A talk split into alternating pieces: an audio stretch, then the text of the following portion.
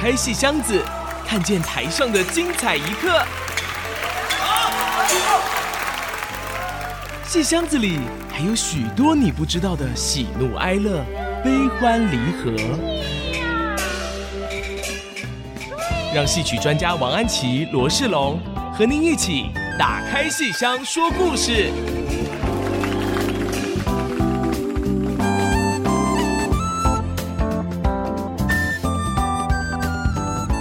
位亲爱的听众朋友们，大家好！欢迎大家收听 FM 九七点五 IC 之音竹科广播电台。打开戏箱说故事，我是罗世龙，我是王安琪。我们的节目会同步在 IC 之音随选直播、Apple Podcast、Google Podcast 以及 Spotify 上线。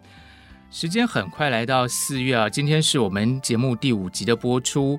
呃，有时候我走在新竹的街头呢，经过新竹公园的时候，就觉得非常的高兴，因为呢，呃，我从以前念书的时候，每次经过这个公园，就想到里面有个动物园，那我就从小到大非常喜欢要我的爸爸妈妈带我去动物园玩啊，尤其天气一好的时候，我最喜欢去动物园里看这些猴子啊、大象啊、狮子啊、老虎等等。所以呢，我今天一看到安琪老师，我就非常想要跟他分享我对动物的热爱，尤其最近呢，我又去了一趟动物园啊，现在的动物园也变得很多。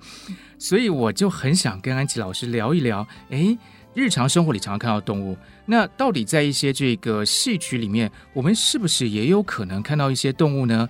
今天就很想跟安琪老师来 请教一下。对，我刚刚觉得很奇怪，你为什么说看到我就想到动物？哦，不是，当然不是，不是，是我今天来的路上，我今天来的路上呢，就看这个经过动物园，就觉得这个话题一定要来请教一下安琪老师。对，好啊，我也很有兴趣哈。这个戏曲舞台上当然会出现一些动物，好，譬如古人的交通工具就是骑马。哦，对。可是台上怎么可能出现一匹真马呢？啊，所以这个戏曲舞台上的马是用马鞭子来代替的。是。然后光是一根马鞭子摆在那里没有意义，它只是一个物质，所以一定要加上这个骑马的人他的身段。是啊，所以。重点，戏曲舞台上还是人演员的剧场，演员的四功五法，演员的身段加一根马鞭子，整个虚拟的身段就可以创造出他奔驰在滚滚黄沙之上的这样的一个骑马奔腾的身段。那么骑马跟骑驴不一样，好，所以戏曲舞台上有的将军骑马，男人骑马，而有一些女孩子出去或是乡下的人出去，他们是要骑驴的。那么驴也是用一根鞭子来代替，可是身段就不一样啊、呃。我们没有骑过驴子，所以不太能够理解。可是听人说驴啊很不好骑，因为它会蹦。哈，你骑马有的时候是还蛮潇洒、蛮威风的，驴常常是让我们在上面来蹦来蹦去，万一不小心踢到了驴的屁股，那么它会哇一蹭，然后就不断的颠你。所以我们是看到有一些戏里面骑小毛驴的人不小心踢到了驴以后，他要整个表现那个被颠簸的那样的一个身段，哦、很好看的。而这是演员的身段。鞭子吗？鞭子稍微小一点，马鞭子稍微弹簧一点。所以你看，台上是不可能有真马真驴，可是用一根指示性、替代性的马鞭子、驴鞭子配合演员的身段，就可以表现出骑马骑驴的呃这个动物在台上的动作。是。而另外有一类呢，明明我是人。好，我并不要骑什么东西，可是我今天遭遇了一种很痛苦的情境。好，譬如像《窦娥冤》这个戏里面，有一个无辜的长辈，不是喝了羊肚汤就被毒死了吗？哦、对对，张驴儿的。对，那个在呃元杂剧是父亲，是可是后来在昆剧里是妈妈。是。那么他被毒死的那个将死未死的时候，他要做出他。中了毒的扭曲的身段，他这个人就要去学蛇，哦，他一定要学蛇，在地上匍匐扭曲，还有一个特别的动作，舌头要一闪一闪的，因为蛇蛇不是一闪一闪那个舌头吗？哦，对。那么这个人要毒死的人，他先问你这个羊肚汤里是不是放了姜？为什么我舌头那么辣？然后他开始一直要吐那个舌头，闪那个舌头，然后人在地上匍匐扭曲，还要打滚。哇！所以这是人在特定情况下学动物的动作来表现。我现在中毒了，所以这个跟。动物是完全没有关系的，是只是学动物的身段，是不是有点像我们古代有一些人练功练个什么呃蛇形雕手，然后就是模仿那个蛇的那个动作，有一点点像这样。所以重点就是啊，戏曲演员练功太辛苦了，从小要练成这样。对。那讲到这个蛇，老师刚才讲到说，这个他快被毒死的时候，就像蛇这样匍匐在地上。嗯但是，因为我觉得在舞台上，如果一个演员，我想象中趴在地上，好像不一定看得特别的清楚，他这个高度比较低。有没有模仿什么动物是可能跳的比较高啊，甚至爬的比较高的？有没有这种动物呢？有啊，有像那个《水浒传》的故事，石迁哦，啊，他这回不偷鸡，他是去盗。偷甲验灵甲，对，他偷过鸡，哦，然后也他偷过很多东西，是。很贼哈，所以他要爬高去偷燕灵甲，一副盔甲，那要爬高，所以他这个人演时迁的演员就要去模仿壁虎的动作。这个很容易了解，壁虎啊。啊，瞬间爬高。哇！对，壁虎，所以人去学壁虎的动作。是，所以那个最好的演员会有四张半的桌子，他就这样瞬间跟壁虎一样的上去了，然后拿到那个甲。哇，然后会。好像要掉下来一下哦，然后其实是吓观众的，然后再上去，然后再下来，所以很难很难的身段啊，所以我还是觉得对戏曲演员好敬佩哦，是，真是台上一分钟，台下十年功，又是壁虎。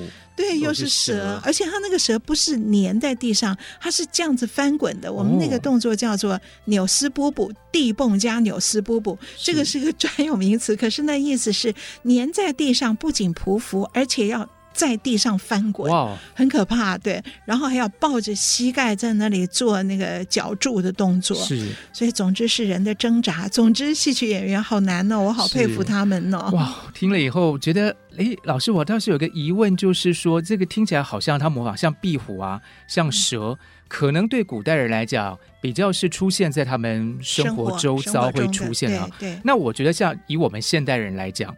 至少我家里附近是不会有机会看到蛇啊，机会不多。壁虎可能有时候看到。我觉得我在家里最常看到的好像是蚂蚁。老师，戏曲里面有没有有没有人去演蚂蚁呢？有，哦，也有，这个也有。你看汤显祖很有名的这个戏《南柯记》，《南柯一梦》。对，哦，他不是就是整个在蚂蚁国里面吗？所以他娶的太太也是蚂蚁。对，所以都是一窝蚂蚁。一窝蚂蚁。那他怎么去模仿蚂蚁呢？哎，结果演到这个的时候。不需要去模仿，这个反而不需要模仿蚂蚁，不需要，因为他已经如他在梦中，他以为是真实的世界，哦、所以那个那个蚂蚁公主就跟一般的女性是一样的，就如同我们最有名的《白蛇传》哦、这个故事里面演白蛇，却不需要去模仿蛇的动作。所以老师，我不知道我这个理解有没有正确哦，就是说您刚才说到就《南科技》这个故事，因为主角已经在蚂蚁的这个国度里头，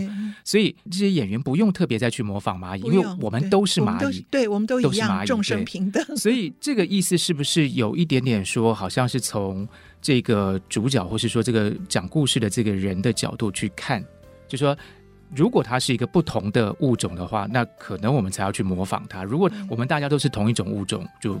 对，因为你看我中砒霜中毒要死的时候，我已经非人的动作所能够描摹我的痛苦了，是，所以我要去学异类的动作。是，那我像时迁，我要爬高去偷东西的时候，那不是人能做到的，所以要学壁虎。哇！可是平常我跟你结婚，然后我在你的朝廷里做官，在我的视角里。我们是同一个国度的，是。那这些蚂蚁就不需要模仿，而且在台上怎么模仿蚂蚁？是，所以这个牵涉到一个视角的问题，以及异类同类的问题。是，嗯，那关于这个同类异类的问题，老师刚才起了一个头，就是关于这个《白蛇传》，我对这个戏也非常的感兴趣，嗯、尤其再过一个月、两个月，就很快就要到端午节，午每年到端午节、嗯、就是会想到《白蛇传》。是，那我们先休息一下，待会儿再回过头来，我要再。请教一下安琪老师有关于蛇的这个部分，这个异类跟同类的这个问题。好，我们休息一下，待会儿马上回来。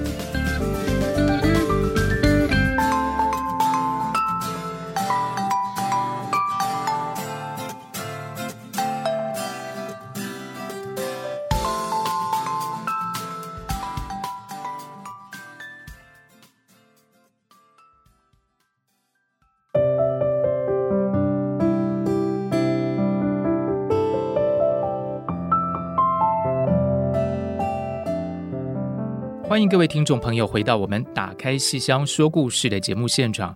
刚才跟安琪老师聊到有关于蛇的这个部分，我就开始觉得非常疑惑，因为呢，这个从我自己以前念书以来，就看到一个文学作品里头。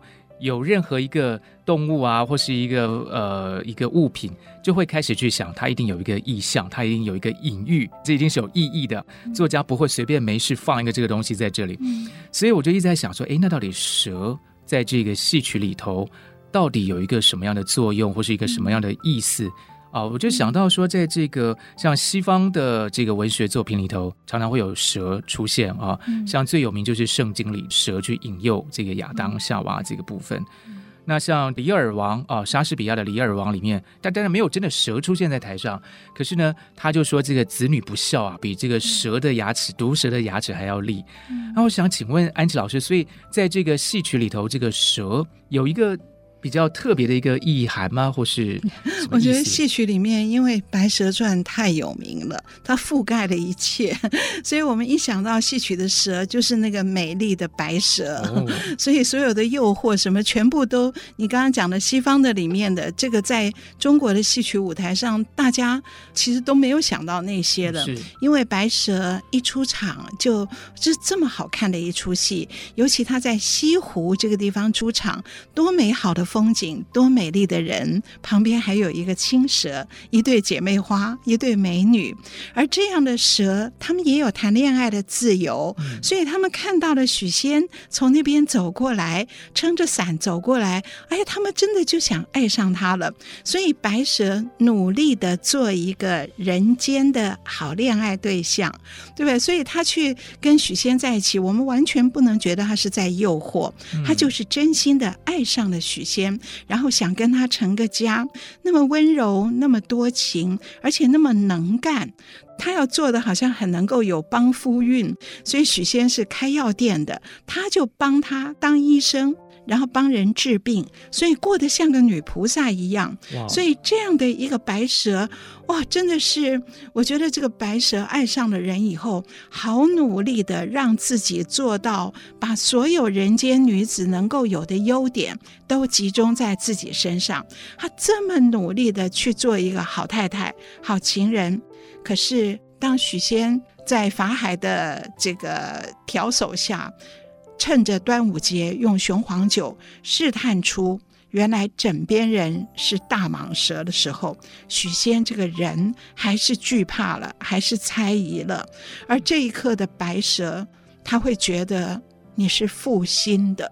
所以你看《白蛇传》到断桥，到水漫金山寺，最后他流落在断桥的时候，一出场，他唱了一句“狠心的许郎啊”，他感叹。我这样的对你，可是你竟然还猜疑我。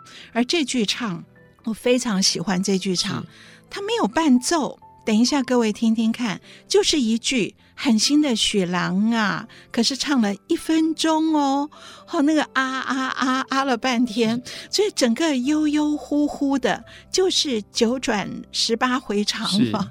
那么就把他对许仙的那个感情都放在这句唱里，而且难的是没有伴奏，完全靠人声，然后唱出内心的这样的一个情愫。那我们赶快来听一下这个唱段。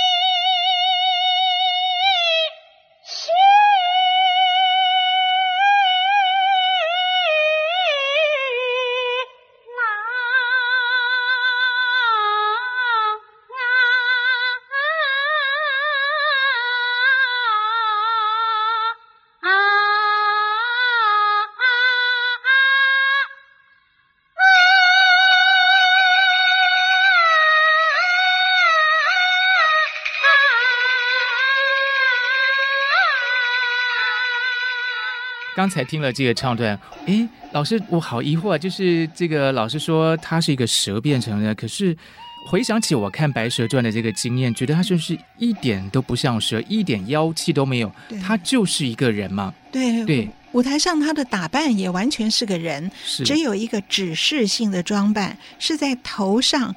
装了一个小小小小的小白蛇，青蛇装一个小青蛇，可是你不仔细看，看不出来，跟他头上的那些发簪呐、啊，跟那些花啊，都混在一起了。是，可是就一个指示的装扮，就如同我们手里拿个马鞭，这个马鞭是个指示性的，是可是重点还是我们的身段。是，所以白蛇、青蛇在舞台上几乎完全是人化的。是，我觉得一方面是白蛇自己努力的要做一个好女人，一方面是这些。剧作家心目中所投射的理想女性，都在他们的笔下。这样讲到这个呃，想要变成人这部分，我还有想到另外一种。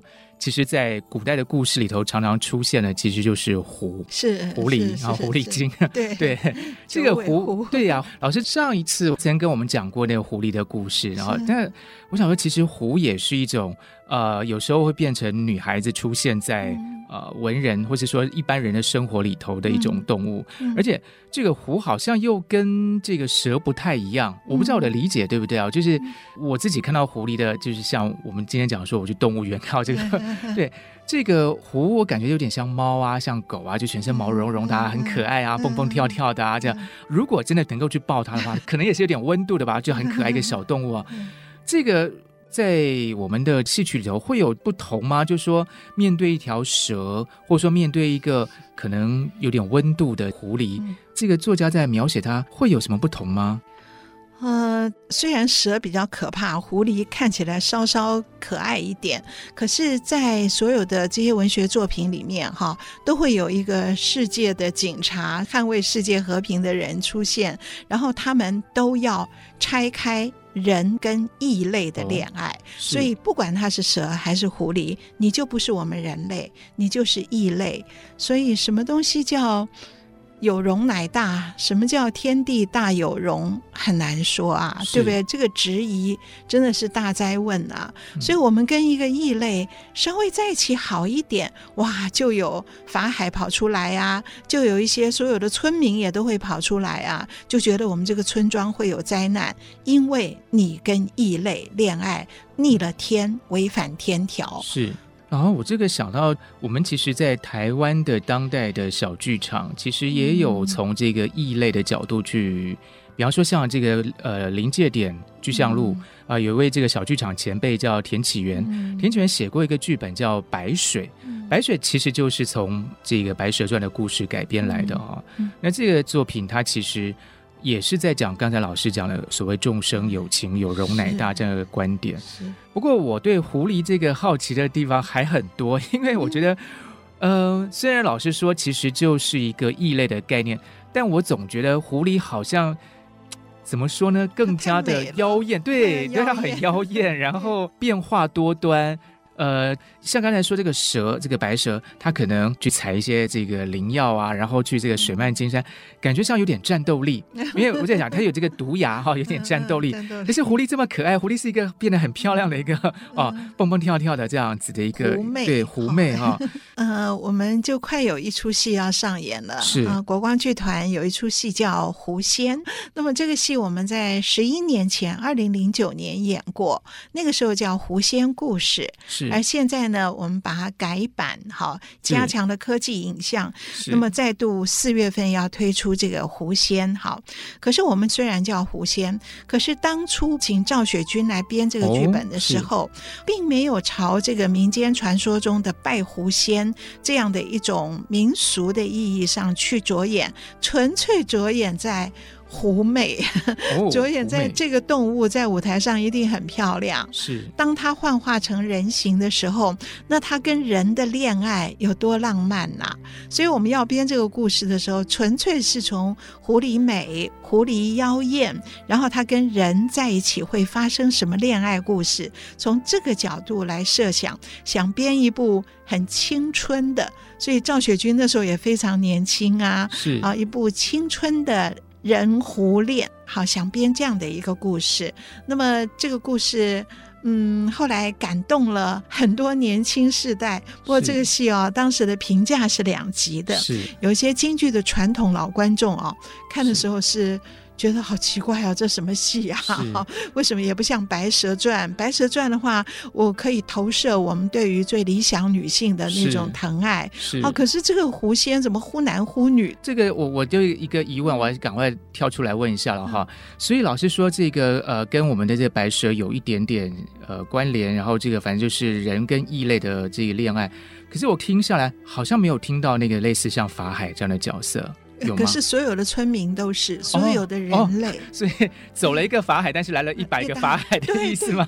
对，对，没有法力都没有关系，我就是一般村庄的百姓，哦、因为我们村庄里面发生了瘟疫，是，然后这是二零零九年的瘟疫，是，是。发生了瘟疫，我们就要追查源头，是。啊、哦，原来我们身上有一个猎户，是。他的女朋友竟然是异类狐狸，我懂了。嗯，因为这个狐狸比蛇可爱一百倍，嗯、所以破坏他们的力量也要多一百倍。对，对，是这个概念，对不对？对，好，我们先卖个关子，我们先稍微休息一下，待会儿要再回过头来请教安琪老师，一百倍的这个法海到底是怎么一回事？好，我们先休息一下。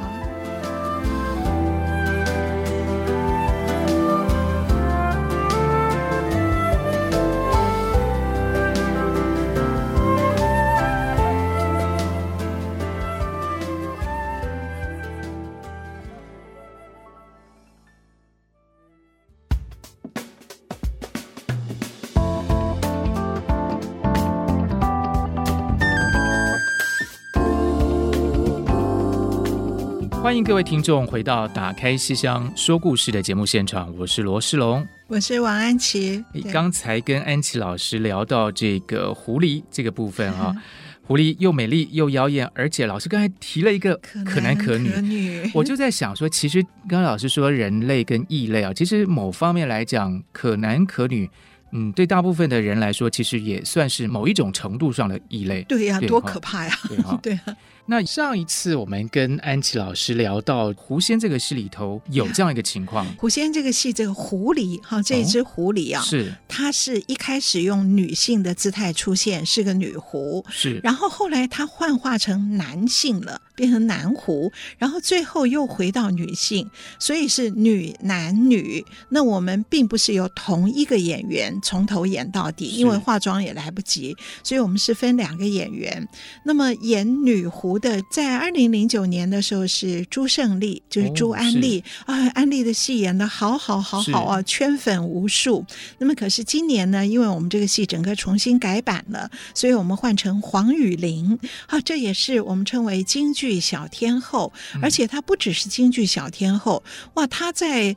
表演艺术界是十项全能，各剧种几乎都能够演。嗯、他最近也参加唐美云的歌子戏，像《源氏物语》改编的《光华之君》，哦，那里面他就演那个子式部这个作者哈。然后他不仅演歌子戏，然后他也当导演，他也参加电视剧哈，还有这个舞台剧的演出。所以，我们目前的国光的狐仙女狐的部分是请黄雨玲来演，而男狐是。盛鉴，想到圣剑，如果不看戏的朋友，最近可能会听到他的名字，因为有一部电影，据说票房破亿了，叫做《角头》。哦，对，角头，对，好好，好像都听到大家在讲哈。那么圣剑在里面演的是那个反派的。第一号叫世界歌》哈，在里面演这样的一个角色，哦，还有背部全裸哎，哇哦，对，我可惜没有去看，我要去看，对啊，是。就是圣剑原来是京剧演员，原来就在国光，他参与过我们好多部京剧新美学的创作，可是后来。他就是被徐克导演啊拉去拍《龙门飞甲》，然后后来就拍了好多部，就是在影视还有林奕华的舞台剧，所以后来都在影视界发展，在香港还得过最佳电影的新人奖。哈，那么现在在外面拍影视拍了十年，而今年终于回到京剧的舞台。那当他一回来，我就知道我们的狐仙可以重新登台了。为什么呢？呢，因为狐仙里狐狸是男的这一世啊，我实在找不到其他的演员来演。哦，怎么说呢？男演员虽然多，可是你想想看，京剧的老生，他一向是很正派的，嗯，而且他们关心的事情都是国家大事，是。那么从来没有哪一个老生哦，满脑子想的是恋爱的事情。京剧里面从来没有这样。你想想看，这个中国京剧院、国家京剧院的于魁智，你如果叫他来演一只狐狸，你你想看吗？怎么也不会想看。而且这只狐狸有时候还要想说，那我要变成女的，对，我要变成男的。对，我我是一下子是女的，一下此刻是男的而已。那只有圣剑。那么这个角色啊，呃，如果用小生，京剧的小生，哎，那我们有温宇航啊，可是又不一样。小生那种感觉，他本身太书卷气，是，所以跟这种妖力妖气啊，是很有点妖艳，很有距离。嗯、而只有圣剑这个本宫老生的。男子花美男哈，才能够演这种妖艳的男狐。是，所以当他一回来，我们就让他演这个角色。那么虽然他的那个第二世，他是以男生姿态出现，是男狐，可是因为他本身是可男可女，所以这个南湖的表演上有很多女里女气的。所以我们觉得雌雄同体，阴阳同行。这圣剑可以演出这种味道，嘴里唱。的是男人声音，可是他的脚步、他的台步走的像是青衣这样的一个小碎步，哇！可是好特别，好美哦。是，所以这个是从这个演员，我们就可以看到这个戏为什么要找这样演员，为什么要这样演？因为这个剧本编的非常的。狐媚，剧本本身就很狐媚。老师能不能跟我们多讲一些这个剧本里头的一些细节？比方说，老师您刚才说，呃，南湖啊、呃，或者湖的这一些表现啊，嗯，那有没有一些具体的一些，比方说这个台词啊，或是情节啊？呃，稍微透露多一点给我们，嗯、就是因为我有点越听心越痒，我就觉得哇，那就老师刚才讲说这个走路还可以走的这个凌波微步，然后可是唱这个看起来就是一个好像很这个外形是一个男的这个狐的感觉，对，我我好想再多知道一些这个情节的，老师可以再多透露一点。好，你看这个圣剑演的这个男狐啊，他因为前一世他是女的，所以遭遇过一次情感的挫伤，非常大的挫伤，因为他跟人谈恋爱而害的。那个人，那个猎户被打死。那我们先讲前面那一段，哈，前面那段你看哦，这个狐啊爱上了人，而人一点都不害怕。这就跟传统的《白蛇传》很不一样啊！嗯、传统的《白蛇传》，许仙知道那个白蛇是蛇的时候，会猜疑、会惧怕，会去投到法海的怀抱。可是这个新世代的编剧赵雪君，他们的想法是：只要我喜欢，有什么不可以？嗯、所以恋爱是不限于物种的，不限于跟人类恋爱。所以当这个狐狸以女生的姿态去爱上了山中的这个猎户的时候，这个猎户一点都不害怕，而且呢，他跟这个狐狸说。我讲好了要跟你白头偕老的，而这个女狐说：“你呀，就是这么憨直啊！我爱的就是你这样的憨直。你要跟我白头偕老，我不是跟你说过了吗？我是不会老的，哦、怎么？所以白头偕老要怎么做心姐？那么这个猎户一听，哦。”原来娘子是不会老的。那这个女狐一看她的丈夫有点惊讶，她就吓到了。她说：“哦，如果怕往后我们年岁不相当，想要我看起来老一点，我也可以变得老一点的。”太贴心了吧？贴心啊！可是那个猎户说：“不要不要，娘子你是这样的好看，我要看你一辈子的好看，所以你千万不要变老。”哇，哇！你看这种念白，这真的是新时代网络时代的写手才会编出来的台词。不是说好的，我与你白首偕老，白首偕老。你呀，就是这一点憨直。我既是白狐所变，莫说年岁，连那男生女生也是随我心意，容颜又怎会老去？三年五载，兴许你不会察觉；可三十年、五十年，总不成一夕老过数载，那时节如何瞒得过枕边之人？哦，原来娘子是不会老的。夫君若是不愿意，嫌日后咱们年岁不相当，要我看起来老些，那也是可以的。不要，娘子如此好看，我要看上一辈子的。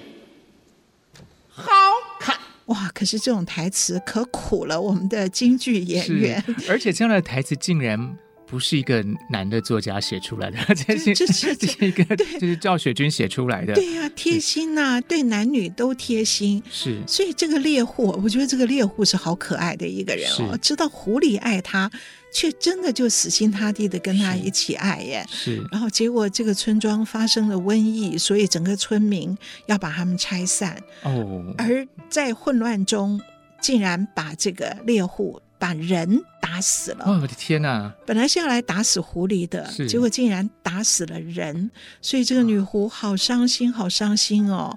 抱着猎户的尸首说：“没了你，我再也不做女子。”然后瞬间转化为男生，就是圣剑登场了。太神奇了！这是真是，所以所以圣剑他躲了好久，在山里躲了一百多年吧。然后他就是不敢跟人接触，他独自一个人忍受着孤单，被隔离在山中似的。不敢跟人接触，可是竟然有那么一个女孩子，山脚下的女孩子，每天到山上来玩儿，然后看上了这个俊俏的男子。嗯、我刚才听老师讲这个狐仙的故事，我本来还在想说，是不是因为呃，我们的编剧雪君对狐有某些这个呃喜爱，所以呢，比方说他因为自己。有点恋狐的这个心啊，所以才写了这样的剧本。可是我刚才越听，我就觉得好像也不是这么一回事。我觉得其实这个编剧其实本身就有一点点狐的这个魔法，它其实可以穿梭在两种不同的世界里。老师刚才讲到表演这个部分，事实上我自己感觉到，呃，好像呢，其实。编剧的方法跟技巧跟这个视角，很大程度影响了演员的表现哈。对，所以下一段的节目里头，我想再请安琪老师多跟我们聊一下这个戏的编剧的方法啊。嗯，那我们先休息一下，待会儿马上回来。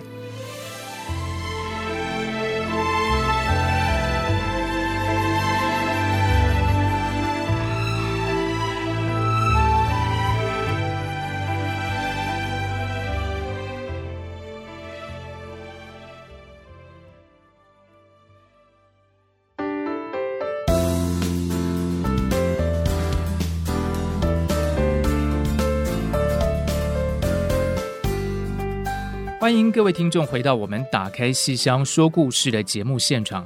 刚才我们聊到，呃，狐仙这个戏的编剧赵雪君的一些编剧的一些技巧跟方法。嗯、其实雪君是我以前在台大的学妹啊，所以我有一个印象，粗浅的印象，觉得雪君其实从以前开始，他的编剧从念书的时候开始，他的切入点就非常的特别。我印象中，他以前好像编过一个跟呃《白蛇传》有关的，然后那个被压了之后，对我有点不记得了，可不可以请老师跟我们说明一下？那是他的毕业论文，是是是他是用创作毕业的。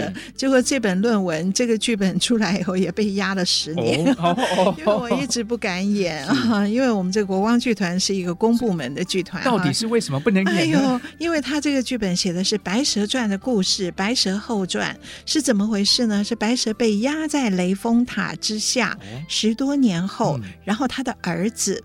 好，他的儿子考中了状元，是请了圣旨回来祭塔，是然后祭塔的时候开开塔门，好母子相见，哦，这不是很好吗？忠孝节义啊！啊，结果你知道吗？这个白蛇它是不会老的，嗯、所以过了十多年，她还是青春美少女的样子。所以一开塔门，她看到的是她的儿子。而他的儿子十几岁的儿子，就如同跟他的父亲许仙当年是一模一样。哎呀，大事不妙了！大事不妙，这一对母子看起来就像当年西湖边的许仙跟白蛇，所以这个儿子跟妈妈在一起结婚了。我的天哪！哦，所以对这个雪君的解释是，这个儿子好寂寞，因为他生下来他就知道。他不是百分之百的人类，他是人妖生出来的，哦、所以他有百分之五十人的血液，百分之五十蛇的血液。哦，所以他从小被同学霸凌，是认为你不是我们人类，是，所以他好寂寞，好寂寞。而整个世界唯一一个他的他的归属，他的亲属就是塔。雷峰塔下面的妈妈，所以开了塔门见到他妈妈那一刻，他要跟他妈妈合体啊。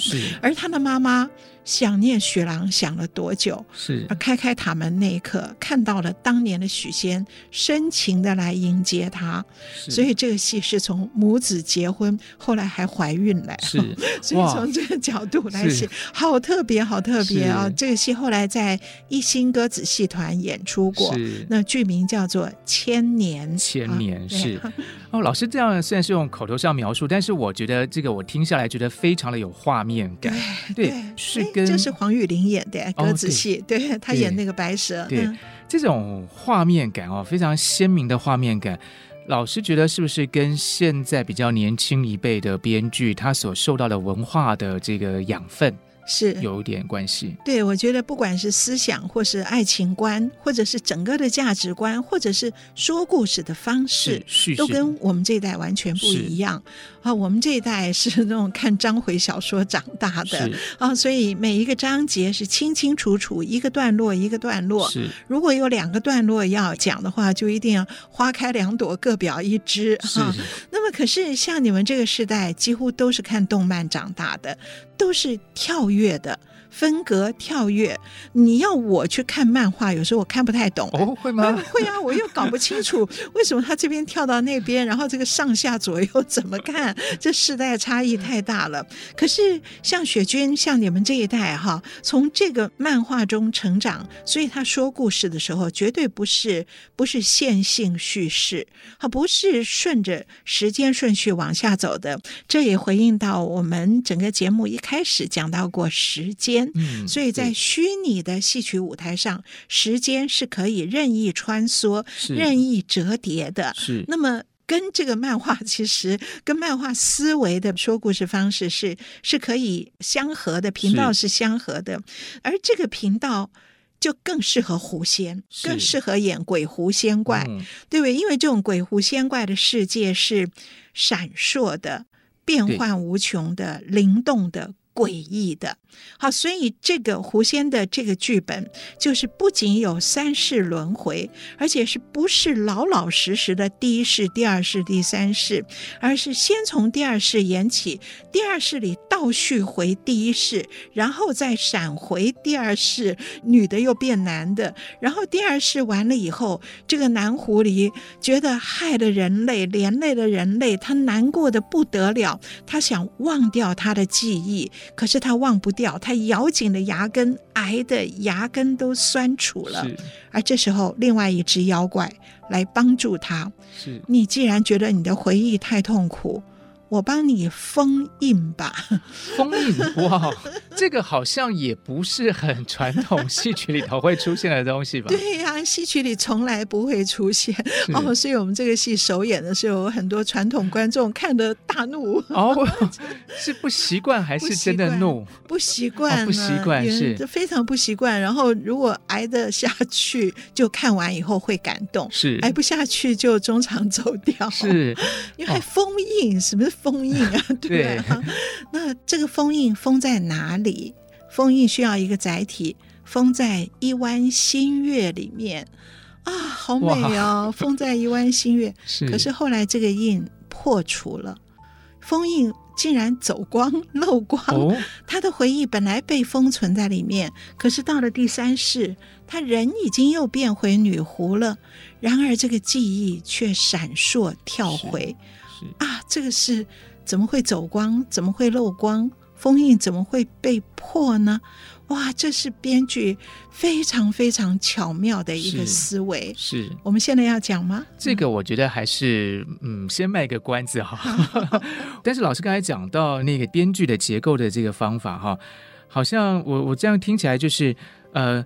狐仙他好像给我们了一个幻想的一个幻境，对。但是这个雪君的编剧，他其实这样是用镜头在幻境，对，换镜头。我就突然想到这个同音的这个概念，所以有分镜的概念。然后呢，还有这个封印，好像也是我们一般传统戏曲里没有的。对。然后叙事的结构。嗯，好像老师刚才有特别提到，就是老师以前看章回小说，它是有一个有顺序的，是。可是这个雪君这种编剧，它其实这个叙事比较像漫画，然后呢，它的这个有时候可能是会跳跳来跳去，对对，跳叙、对插叙、对导叙，所以我觉得这个戏它的这个编剧的方式。一方面反映了我觉得创作者非常特别的思考的一个结构，是，还有就是即刚刚我们讲到的影响到演员的表现，对，嗯，所以这个演员的表演蛮，嗯，他们也需要适应，是。因为他们传统学的就是这样子，唱腔也是一整块的。从头到尾原原原原本本的唱下来，可是现在这些唱腔是比较短的，是。像一首歌一首歌好，到这个地方我有一个感觉，我就唱一首短短的歌，然后我就开始再继续对话，就没有那个传统京剧的大段唱腔。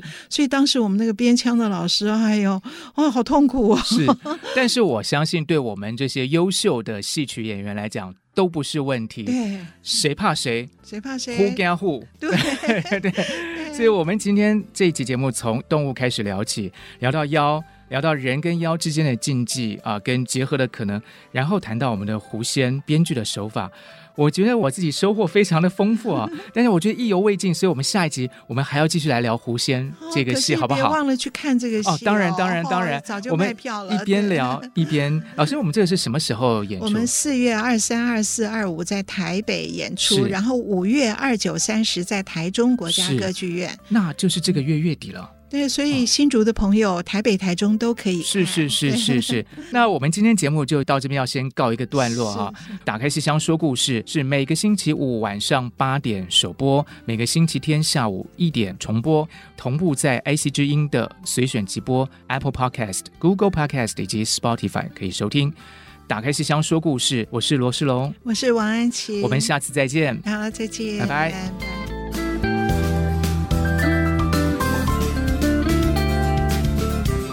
本节目由台积电文教基金会赞助播出。台积电文教基金会深耕文化经典，引动艺术风潮，与您共筑美善社会。